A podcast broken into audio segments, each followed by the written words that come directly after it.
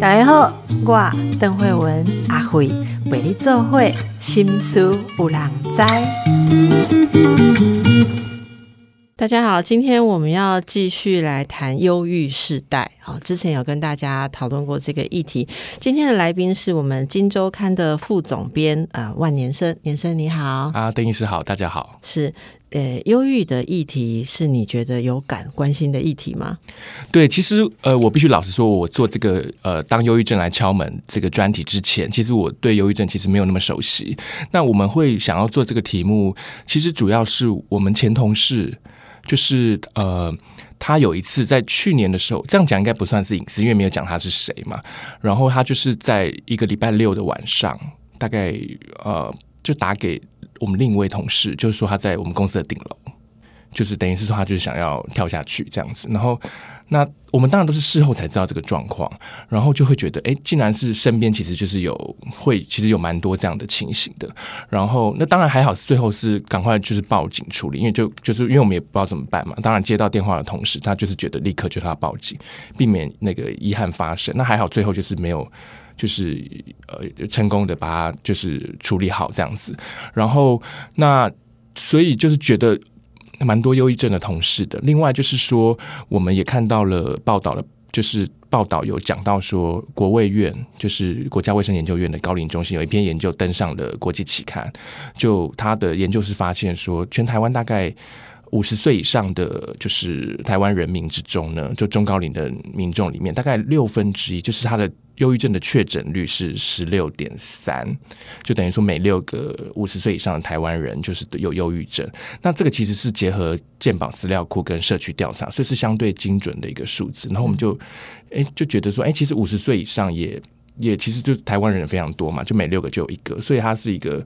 算是呃比我们想象中严重的议题。那还有另外就是也是一个前长官，就是有开会的时候有分享说，他高中生的儿子也是前阵子去做了心理咨商，大概就是花两千块。当然钱不是重点，重点就是说，哎，既然呃身边还蛮多人，不管任何年龄，就是其实都会有这样的情绪忧郁的问题的困扰，然后就觉得说，哎，确实我们财经杂志好像也。就是应该去关心这个议题，虽然我们平常比较是财经领域的，可是财经领域关心这个议题才是最重要。你知道那个呃，WHO 在谈最早最早在希望大家。呼吁注意忧郁症的时候，大概二十年前吧。我觉得那时候我还是住院医师。对，那时候我们每次要去演讲的那个正规的资料的开头都是忧郁症值得重视，因为它会多么严重的影响产值，所以它是从经济的问题开始被注意的哦。对，但是因为一开始我们就是对这个疾病没有这么正确的认识，就会觉得说它就是一般的情绪困扰。但是确实像医师说的，我们呃在进一步。找到更多资料或访问更多受访者之后，发现说，其实他在那个经济的这个损失，其实也是一个蛮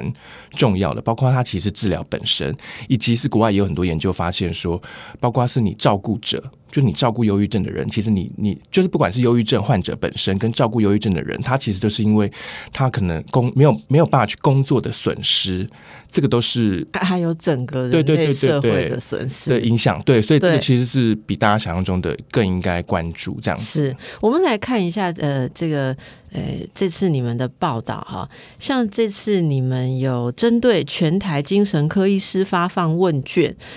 两百一十九份有效问卷回收中，会诊了从个人认知防治治疗到政策应对的四大面向，要终结忧郁症啊。那呃，你有看到这些调查访谈的一些结果？好，可以跟大家介绍一下。所以要我，我觉得忧郁症其实用终结，我自己先说一下我的感觉。我我认为想象忧郁症是一个怪兽，然后我们要去跟他打怪，然后终结它。我觉得光是这个想法就不容易成功啊。这是我个人做。这个这个角色，因为我也是负责要打怪的人嘛，这我的职业。这样二十几年来，我觉得。呃，大家可能想象忧郁症的时候，要稍微换一下角度。其实，在这次你们的报道里面看到的这四大面向，我就就可以说明说，我们其实怎么样正确的认识这个东西。我那个您是稍微介绍一下，你这四大面向你比较有感的，好不好？好的，因为我们其实这次做忧郁症专题，因为过去坊间其实报道也不少，所以我们想说，哎那怎么样会更不一样，或是说更全面、更丰富，所以我们就想说，哎，那我们干脆就针对全台湾的精神科医师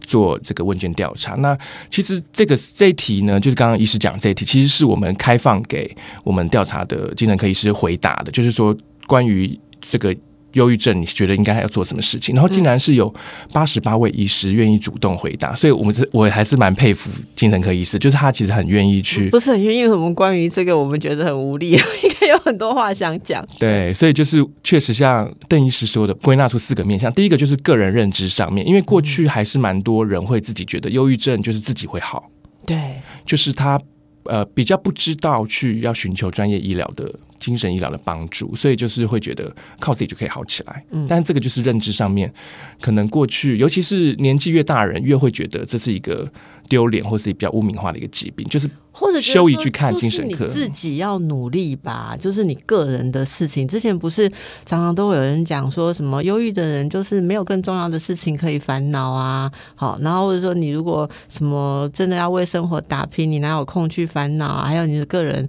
呃，你不要排斥压力啊，每个人都有压力，这些都是在个人不要想太多，很多很很局限大家的的一些一些说法嘛，所以这个不求助。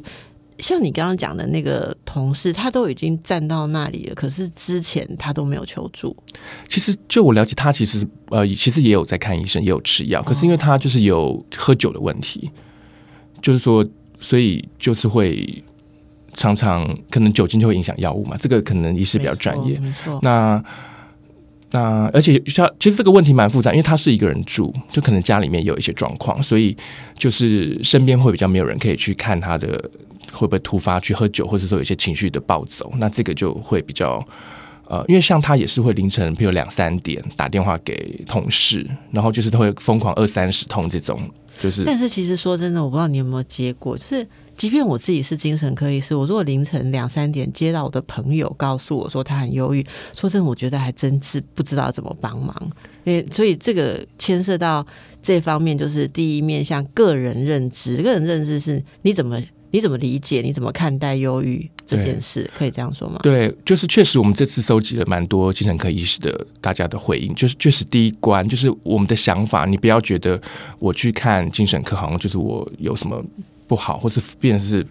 好像会否否定自己的感觉。可是其实这个就是你要，就是像感冒，我们会觉得看医生好像没什么大不了嘛。但是精神科就也是，就是忧郁症也是一个疾病。你不要觉得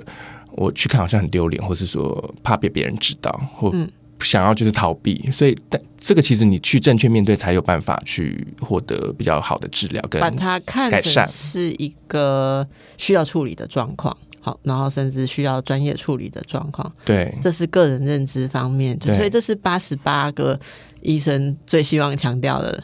对，在个人认知上面，OK，然后再来就是当然就是说，还是整个社会的忧郁症防治，你就是从如果他有一个很好的心理势能的。健康、心理健康方面的教育，就是让大家从小就有一个正确的观念跟认知。因为我现在也不太记得以前在学校的时候，不管可能小学当然就太久了，至少高中跟大学好像也比较没有在讲有关心理健康这部分的。都没有吗？我印象中好像比较没有。大学是绝对没有讲什么，像现在小孩有什么辨识自己的情绪啊，然后有二十种形容情绪的名词，有二十张卡片，然后老师就会让大家就是去。拿，然后诉说一下你有经历过这个，我们你以前也没有玩过这个哈。可能可能我毕业太久了。现现现在小孩好像有好一点，但是说真的，整个社会像你刚刚讲，五十岁以上每六个人就有一个，我相信五十岁以上的人都没有受过这种所谓情感。对的课程，教育的课程，对对啊，你也没有，我我也没有，但是我没有到五十岁以上。对，我就是说，因为你没有到 五十岁，所以问说你也没有嘛？对，五十岁以上，像我们就是一定没有，对，你也没有。我是印没有印象哎，对哈，以前就是好像就是就是心理辅导室吧，就学校，如果你有什么辅导室是你有事你才对对对对对，好像是只有这样。然后我们这次采访也听说，就是台大台湾大学的。好像他叫他也是叫心理健康中心吧，就是是学生辅导中心爆满的状况。对，是啊，我以前在那里服务过啊。你如果要来预约要跟老师谈的话，要要排。哇，嗯所以这个是需求其实蛮大的。现在不知道有没有，因为现在人力又更多了嘛，那这个是很多地方都是一样。其实如果是健保或者是呃各地的心理咨询中心，都要排队。很多都要排队。就是之前有一段时间，但是我想这几年比较有意识的调整人力之后，应该是有好很多。因为现在心理咨商所私人的对，也也蛮到处。多的对，到处都有。诶，那你觉得这个大家对忧郁症或忧郁的看法啊、还很负面吗？其实这次我们那个问精神科医师的问卷，就是总共有两百一十九位全台湾的医师来回回，就是回传他们的答案。其实还是很多人，大概就是可以让医师复选啦。那还是有八成以上的医师认为说，担心被贴上这个忧郁症的污名化的标签，让他们不愿意去就医，是最最主要的原因。那个负面的标签可以谈一谈吗？那是到底怎样负面？其实就是害怕被知道说我有精神方面的疾病。那会怎样？就是会觉得好像我不够好，或我被否定，或是我就是不够优秀。所以我今天如果在节目当中告诉大家我也有过忧郁症，我就会被认为我不够好。其实因为我自己也没有忧郁症，所以我无法比较感同身受患者的这个想法。可是我可以理解，就是说他们当然会。就是，尤其是年纪比较大的，会觉得可能年轻人会相对愿意接受说，或到到处去讲说，他有去精心理咨商，或者去看精神科医师。可是我觉得，像我们爸妈那种中高龄的人，确实是会羞于说他去看精神科。你知道吗？我讲一个最实际的哈。昨天有人问我说，因为我们听众有很多中老年族群，对，对，昨天私下来我真的有收到听众朋友的信呢，我顺便回答一下这位听众朋友，我有收到你的信。他说阿回遗书，他说我女儿交了一个男朋友，那我本来不想干涉，可是，在闲聊当中无意中听女儿说她男朋友有忧郁症，所以我非常的担心啊，我要怎么样劝女儿跟他分手？就因为这个原因就，就想要女儿跟男朋友分手，因为她男友有忧郁症。是她唯一提到的原因。对，但是我我因为我自己很熟悉忧郁症嘛，我说这是我的工作。只是我想问一下年生，那像你听到这样的事情，，你可以想象吗？你可以想象，如果一个女孩子告诉家人说她要呃认真交往或论及婚嫁的男友有忧郁症，你可以想象家人担心什么吗？他是怕说会拖累整个他女儿的工作啊、生活跟整个把整个全家都带到一个负面的困境，是不是？我觉得有很多想象，但是对你来讲是 OK 的。如果是你的话，你不会因为你的交往对象是忧郁症，你就觉得这是一个需要排除的条件。我我觉得不会，因为就是关键还是我我爱不爱他吧。嗯嗯，所以我说这个就是我们我我其实啊哦，我觉得这个大家在谈要打开或者说要改变对忧郁症的负面认知的话，负面标签哦，大家害怕去承认。从你刚刚讲的害怕去就医，害怕被贴上标签，其实我们认真去感受一下。我我们讲的时候，大家都可以讲的很轻松，对可是你认真去感受一下，如果你的家人有有一位是忧郁症，或未来的家人有一位是忧郁症，大家想象的是什么？我觉得我应该来做一集 call in，让大家来说说你想象的。我们真正去看那个污名跟误解，你会听到很多很多。像像你这里面说的防治，对不对？防治一定有就是改变大家，就是去除标签啊。那那像这位妈妈妈，她想的其实就是说，忧郁症她自己会常常处在低潮，对那她光忙着照顾自己就不够了嘛？她有没有办法照顾我女儿？对所以很多时候，我女儿可能就会有老公像没老公一样，这是最好的状况。可是差一点的状况，可能她就是要三头六臂，还要去照顾一个人。而且听说忧郁症，如果你不了解、不得法的话，并不太知道怎么帮忙。所以一个妈妈，她其实很本能的，就是想象说。他也没有讨厌呐，或是歧视，可是他觉得就事实而言，这好像就是一个你是不是在生活的能力上，好，会有一些消耗，所以这就会会变成一种疑虑。好，那像这个东西，我我们很多人其实都不会演在在公共公众场合会承认说啊，我也有过忧郁症。可是其实我私下听到很多人公开自己有过忧郁症之后，后面都受到一些呃。网友啦，或者说他本来的粉丝的一些抛过来的讯息，让他觉得很傻眼。那个讯息可能会包括说，哦，所以原来其实你也是不行的，或其实你也是怎么样怎么样啊？那其实像我，我以前分享过，我有产后忧郁症的情况的时候，我得到的支持很少，我得到的都是批评，就是说，就说精神科医生你搞不好自己，，你连自己的的专业都搞不好。就我我，所以我说你刚刚说的那种呃忧郁症的无名，其实我我是觉得，我站在我自己工作服务的角色上，我觉得它比我们想象的深远太多，没有那么容易啊。对像你刚刚会很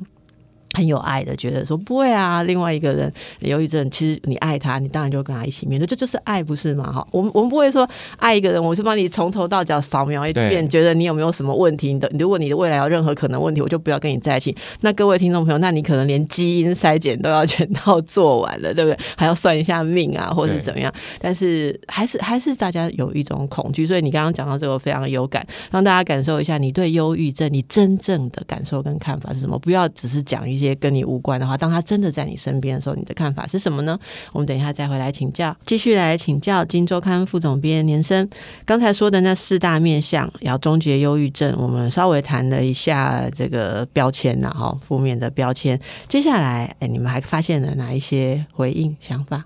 其实主要还是说从教育面着手，我觉得。当然，医师是非常感同身受，很多身边的一些例子。那我们一般人其实是没有的，所以你更要透过一些案例去让大家对这个忧郁症有更正确的认识。因为相信，如果很多听众朋友听到刚刚医师的分享之后，一定会更去认识或更了解。我觉得有带动讨论是一件蛮好的事情。防治其实要做就是让大家更认识这个疾病嘛，然后该怎么样正确的去面对，嗯，就是不要逃避，然后你要去。呃，因为这次我们采访，其实也听到蛮多人，就是说你要自助、助人跟求助。那因为这个涉及很专业的话，其实你就是求助是最快的。就是说你身边看到有一些不对劲的状况，其实你就立刻可以去建议他，可能可以去做一些，无论是心理咨商，或是去看呃精神科的医师。因为其实现在坊间，我们这次也发现了很多呃，我们路边的精神科诊所也越来越多了，所以这个是一路个 对就是大街小巷，就不过去比智较商所很多啊，对，智商所也是，就是你不用像过去要去那种大医院，或者说专业的精神科的医院，大家还是会有一些，还是可能会有人会会比较害怕嘛。因为以前大医院就是你呃精神科的门诊，其实它各式各样的状况都有，那不是特别对忧郁症的。对。好，所以就会有些人会呃比较多的焦虑或是害怕。啊，所以这个教育方面，教育我们刚刚讲到的是呃基础教育里面其实不太有情感教育这个部分嘛哈，对，那忧郁症这种东西是应该要放到，我不知道在想象上应该放在教育的什么环节？你觉得呢？呃，其实这个我没有那么专业，但是我们这次有问了一些精神科医师，他们有，所以今年开始有一些公益的活动，愿意去赞助这种大专院校的相关的这个课程，就是譬如说三学分啊，然后就是会让不只是同学，还有老师去更认识这个忧郁症这个疾病，就是说你怎么样去觉察，怎么样辨识你的呃身边的同学或是你的学生是可能有忧郁症的。情形，就是因为像之前有一个案例，就是说好像台湾大学有一个学生嘛，就是他跟老师说他因为忧郁症，所以没有办法考期中考，然后好像老师就也不当一回事，所以后来好像就发生了一些遗憾的事情。对，所以就是说，如果不只是同学，如果当老师可以去辨识说他学生有哪些的迹象或蛛丝马迹是有可能有忧郁症的话，他其实可以有一个更正确的。对应的方式，就是因为这个确实是涉及疾病，你要很小心。像刚刚医师也提到说，我们不要就是好像理所当然觉得就是你不要想太多，你要加油啊。就是这个，他们好像会觉得是被一个否定的感觉嘛。然后尤其你可能这个课程，我觉得很多公益性的基金或是呃愿意支持这样是蛮好的，因为因为像我们过去都没有这样子的，对，所以也呼吁大家可以看一看这次的你们做的这个专题哦，可以感觉一下。那在治疗跟政策，你们的问卷有看到大家提什么？其实医师治疗上面的回应主多数就是建议患者或是患者的家人，其实你要鼓励他们去就医，而且要持续的就持续医，持续这因为很。多人就是说好像。因为好像是不是这个医师比较专业，就是服用那个抗忧郁的药物，其实有些有一些副作用嘛，或是甚至有些人就是完全是错误的观念。像我们这次访一个六十岁的牙医师，他其实是医师是很专业的，就是一个职业嘛，他还是觉得说吃了忧郁症的药物，怕说之后会失智，所以他就一开始一直不愿意吃，因为他不想自己是牙医，他自己是牙医师，是他是这样想。他就是觉得说他吃了忧郁症的药物之后会加速他的失智，然后他会造成家家人的困扰，所以他就是就是一直不愿意吃宁。可忧郁也不吃。对，就是还是即使你就是医师这么专业的受教育的人，还是会觉得有一些错误的。不过隔科如隔山呐、你知道吗？不同科，对我的意思是说，就是连医师这样，他都会没有正确的观念关于更何况是吃药对这件事情。哎、其实你说的这我也觉得蛮有趣。国人其实蛮喜欢吃药的啊，就是人家不是说，呃，台湾人就医啊都要看到药才对觉得有看到医生。可是我我真的觉得泌科哈，精神科的药很不受 欢迎。哎，就是我我觉得精神科的药大概是最多被拿回去，然后放在那里。呃我我知道很多人去看，有有人会问我问题，然后我跟他说啊，你这样需要去看门诊。去看了门诊之后，我我就会追踪一下，我就问说：“你有看到我介绍的医师吗？”好，出于关心，我很常收到一种回答是：医师跟我说我是忧郁症，他开了药，说如果心情还是没有好起来可以吃。那我的我既然知道有一个处理的方法，那就够了，谢谢你，我会把药放在那边。好，我会把药放在那边，对，拿心安的，就我觉得他好像把它当成嗯。可能要去庙里求个福啊，或者什么样正在那里。可是真正会开始吃的人，也也不全可以度过开始吃药的那段。呃，我们说调试期，就是你刚刚讲有副作用这个时候，我甚至听过，不知道你访谈有没有听到，有些老师在见到孩子被带去看情绪的问题或忧郁的问题，特别是年轻一点，像国中生啊，然后甚至更小，然后医生开了抗忧郁或什么样的药，甚至有一些很有爱心的老师会阻挡爸妈说不要这么小就给他吃药，我们再对他多用一点心，我可以特别给他一些辅导，每天下课的时候都可以带着他开导他或什么，叫就不要吃药，不要这么小就吃药。我听到这个案例，其实我不知道该说什么，老师是出于爱，诶，他说我可不可以再给你的孩子多一点爱，可以让他不要吃药？但这个其实也是错误的观念嘛，啊好像隐含着就是家长对小朋友不够关心，或者投注的爱不够多，所以他会有这样的困扰。但是这个是，这个就是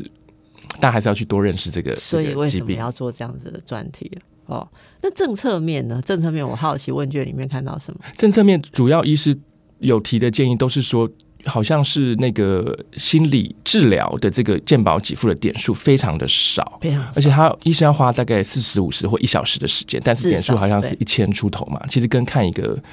病人是一样的点。数有到一千吗？你确定？扣一扣还是有一千，但是就是跟看一个门诊病人的钱是一样的。啊，等一下，我要我要这个我就有话要说。据我所知，对，心理治智商的在健保里面的项目有好几个。好，那如果只是一般的所谓什么支持性心理治疗，智商是没有，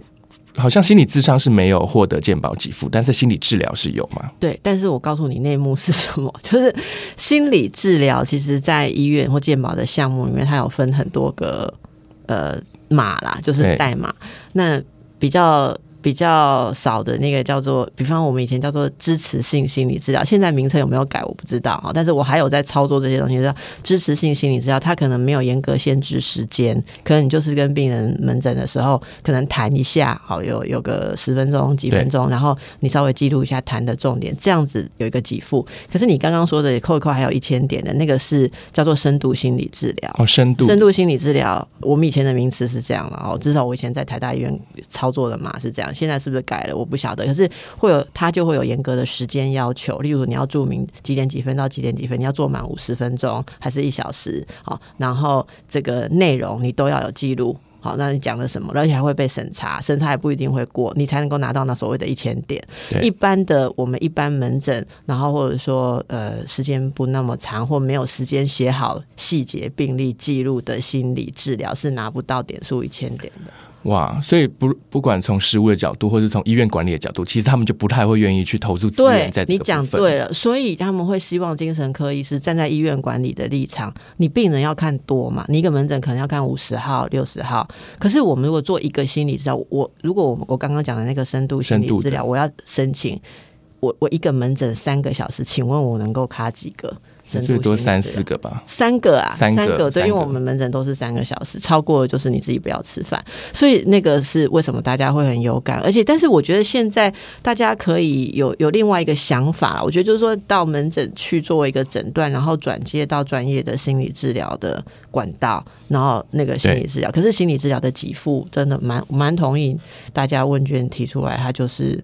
呃一一个很 low pay 的事情。对，确实这个是蛮打击的。然后另外就是也有医师建议说，像社区的心理卫生中心，其实应该要多成立。就是刚刚最早有聊到说，大家还是要排队嘛。而且现在因为好像有一个政策，是一年每个人其实可以免费使用四到六次，这是一个免费所有的人吗？好像是所有的人，不是局限于你自己，一定是确诊是忧郁症的。你说健保？对。就哎，他好像也不不知道是不是用健保，就是说他这个社区心理中心大家都可以去预约，是免费的，有一个额度是四到六次，但是就是现在就是社区心理健康中心不够多，那因为他们也是要就是聘请一些心理师啊，或是一些呃专业的人员，所以如果你你需要扩充的话，因为好像心理师吧，就是他从新口是独立出来，他有一个政策是希望好像全台湾要有五十个心理健康中心，还没达到。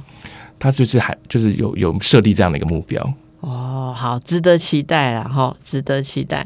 那这个收集数据是以呃十年为区间嘛啊，所以有看到说这段期间内就医的人口啦、用药的状况、自我伤害的数量，呃，应该说大家做忧郁症防治做了这么久，可是这些数字并没有看到降低。对，这个也是我们很触目惊心，因为我们做报道当然想要。凸显这个问题的严重性，所以我们就去跟健保署调了最新的资料。因为过去大家一直不太知道说到底正确的统计数字是怎么样。那我们就是从呃，到底全台湾有多少人忧郁症这个问题一定要去被解答嘛？那我们就去问了健保署，那他给我们十年的资料，就是确实是就医诊断有记录在健保资料库里面的呃，诊断是忧郁症的人数，其实去年最新是六十三点八万人，那大概十年来成长了二十四、二十五 percent。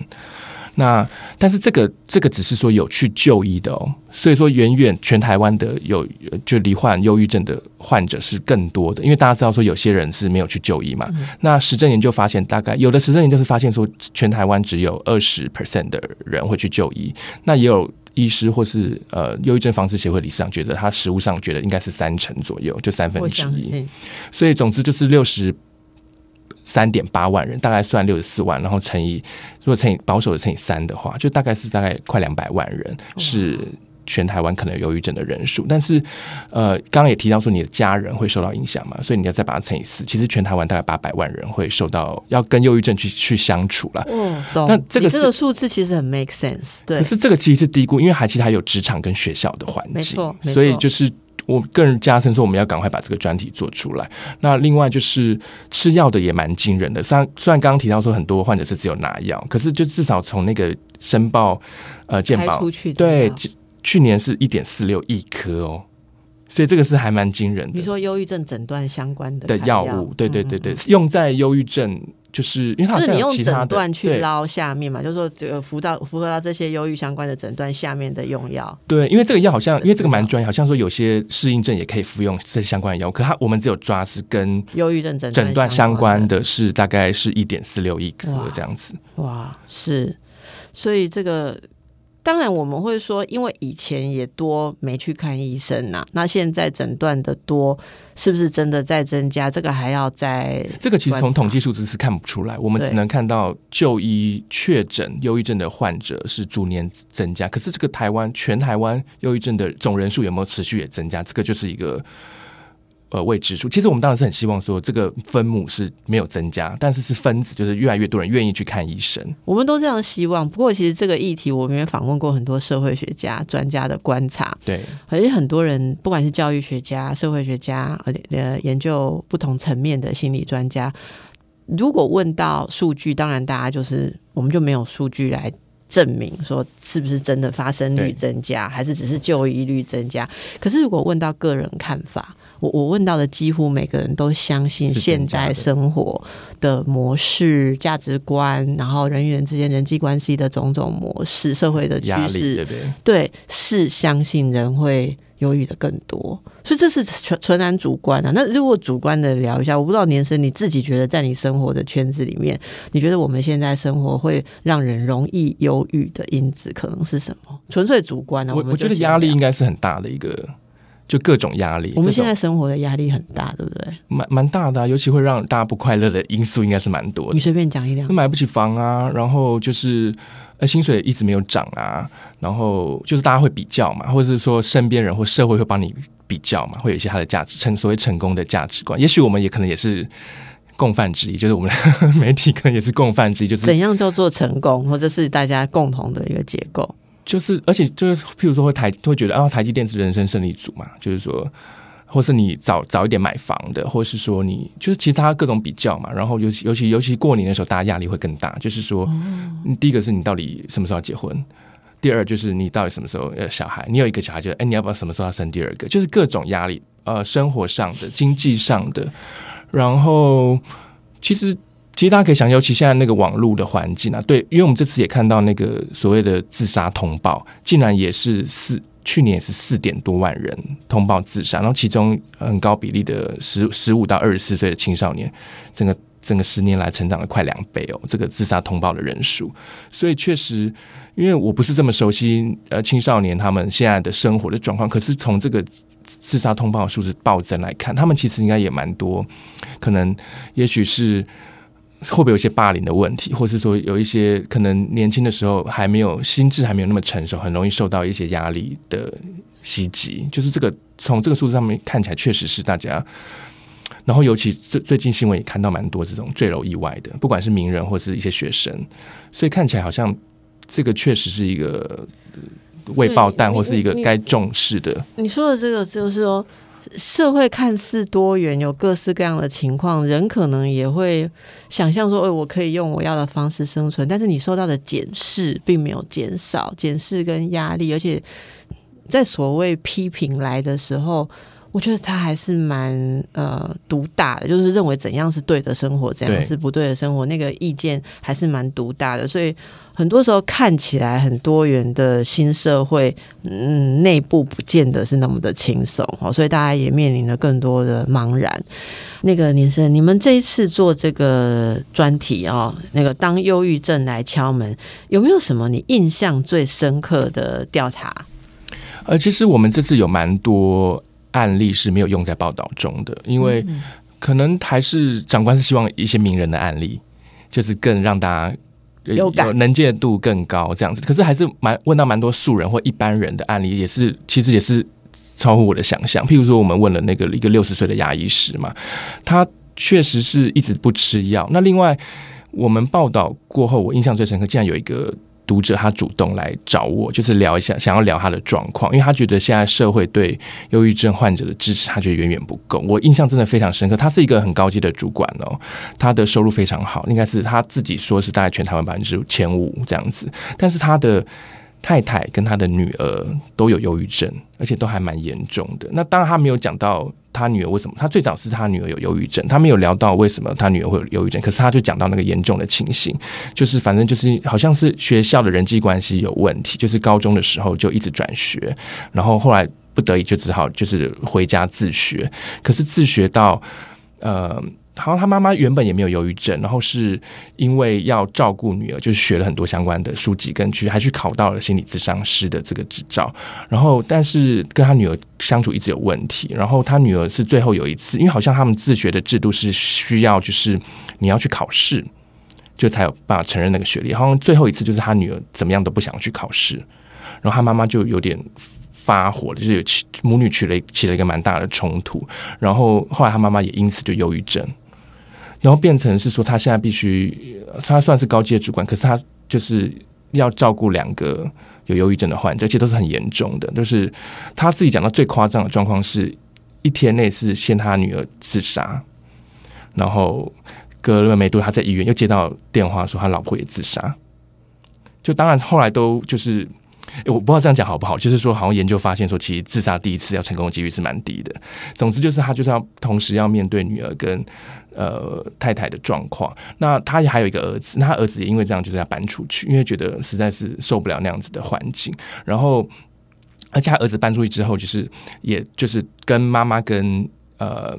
就是姐姐都断了联系方式，就。主动要这样做，就他妈妈知道之后，又又又又复发了，就是会觉得又被刺激到这样子。然后，呃，其实他就是因为可能患者因为是是疾病的关系，很多东西都是我们没办法想象的。例如说，他有一个新北市的，好像是社福机构还是还是政府相关的单位就是会去关怀嘛。就他没想到他去家访之后，因为他先生必须要工作，所以不在家。那家访之后，就是呃去看了他妈妈的状况之后，竟然去跟就是他女儿，就是他妈妈的女儿，就是说你妈妈的眼状况很复杂。那他听到这个复杂之后，啊，就觉得就是他女儿又回晚上就跟他爸爸讲说，哎，那个。就家访的时候，妈妈的状况很复杂。那妈妈听到之后，就又又复发。对，就是这个其实是一个很纠结，或是说非常深层的一个。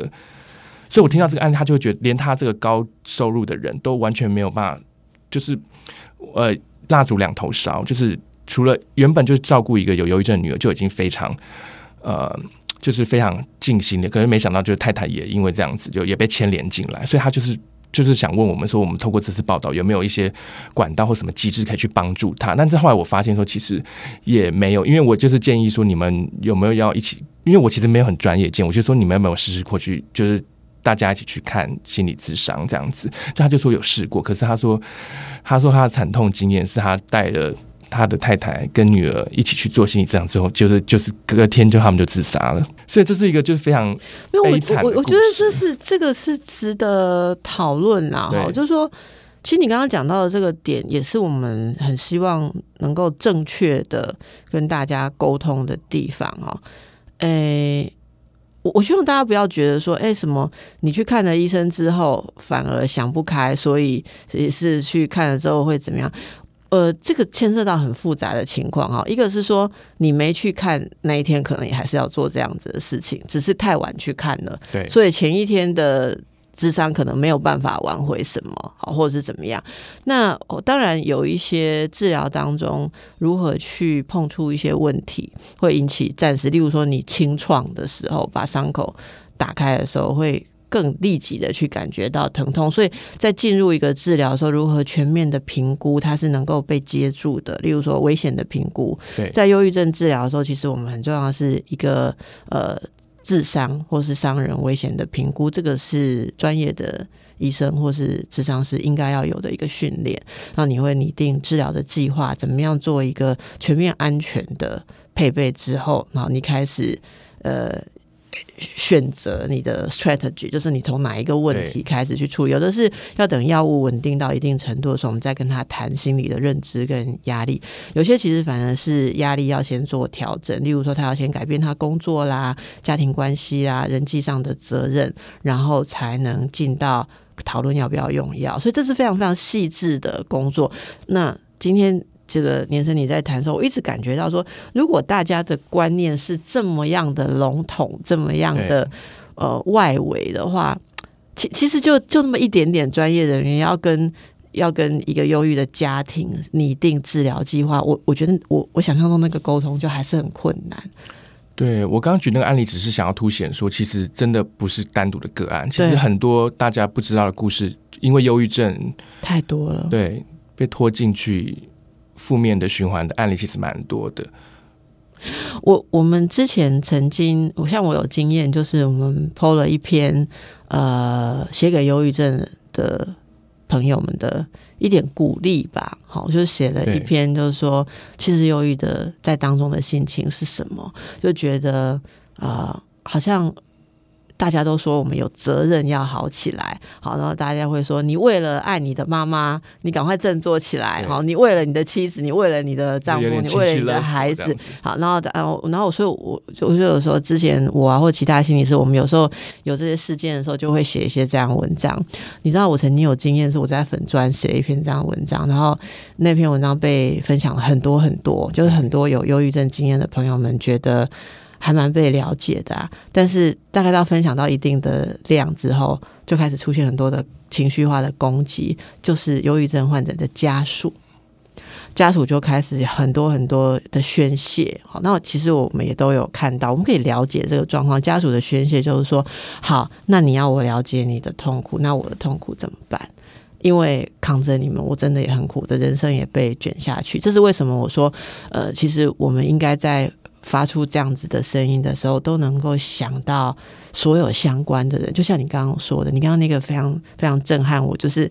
有六十三点八万人是患者，可是他应该要乘以什么样的比率黑数没有看到，以及他影响的家人。一个家庭如果算四个人，然后还有职场上的人，我觉得这就是我们要去想象。所以每一次对于忧郁防治的这个讯息的传递，我我自己现在至少要求我自己说，要想到所有相关不同位置的人。那其实就非常非常困难。你政府其实做一个忧郁症防防治，我们要用什么样的语气去说呢？好，那你你你如果只对到这些环节里面，例如你只对到患者，还是你只对到家属，还是你只对到呃团体，你都会让另外那几个环节的人觉得没有被了解。我觉得其实是在推动的时候，其实我们也常常在媒体上在推动这些事情，会觉得非常的困难呐。哈，好，那谢谢你跟我们的分享，我们一起来看。一些大家的这个意见，好不好？我们来看一点点例子，然后听听看你的呃有没有什么想法。低卡论坛哦，我们同事有看到一篇文章，我们一起来看一下。这位网友提到，跟男友交往了十年呐，哈，那这个论及婚嫁，可是呃，男友却是百般刁难，哈，百般刁难，然后之后发现说，诶，这个虽然有结婚呐，迅速的结婚，可是这中间男友竟然呃跟自己有不愉快啊，好什么样子，然后总而言之，他们分手之后，男友就立马娶别人，造成网友崩溃，罹患忧郁症，好像像这个。如果有看到这种文章的时候，大家都知道在 D 卡上后面就有很多意见嘛，哈。可是我们可不可以就请请你根据你这次报道，给给一两个比较好的方向？我觉得你来呼吁，可能比我来呼吁更能影响。就是大家网友们在回应这种事情的时候，可不可以给一点正确的方向？哈，不要再加油添醋了。其实这个意思应该是比较专业，但是就我的角度，如果这是我朋友的话，我就确我当然会。如果他愿意分享，当然就是请让他就去倾诉他的他的遭遇嘛，那他的想法、他的心情是怎么样。然后我可能如果他是我朋友，我会建议他，你就是就找找一下一个专业嘛，啊，就找下一个更好的。你你要让自己哦变，找下一个更好的。对，然后要他他如果他如果一直走不出去的话，当然就是必须要去建议他去去智商或是看医师嘛。可是会鼓励他说，你就是。最好的方式就让自己变得更好，然后找一个更好的对象。哎，如果都是你这种正面的讯息，忧郁症不会这么多。你去看看这种下面的留言哈。答发发文者的哈很多，大家很喜欢当老师，然后说你可能就是怎样怎样怎样，所以才这样。我觉得这个东西，如果呃同样作为媒体人、媒体工作的一份子，然后像这个总编的工作是也非常的有社会责任，对不对？我们多给一些正面的讯息，好，这是我们今天最后想要告诉大家。那更多的细节，大家可以自己去看《金周刊》。非常感谢林生今天来到我们节目跟我们的分享，谢谢大家，祝福大家，谢谢谢谢。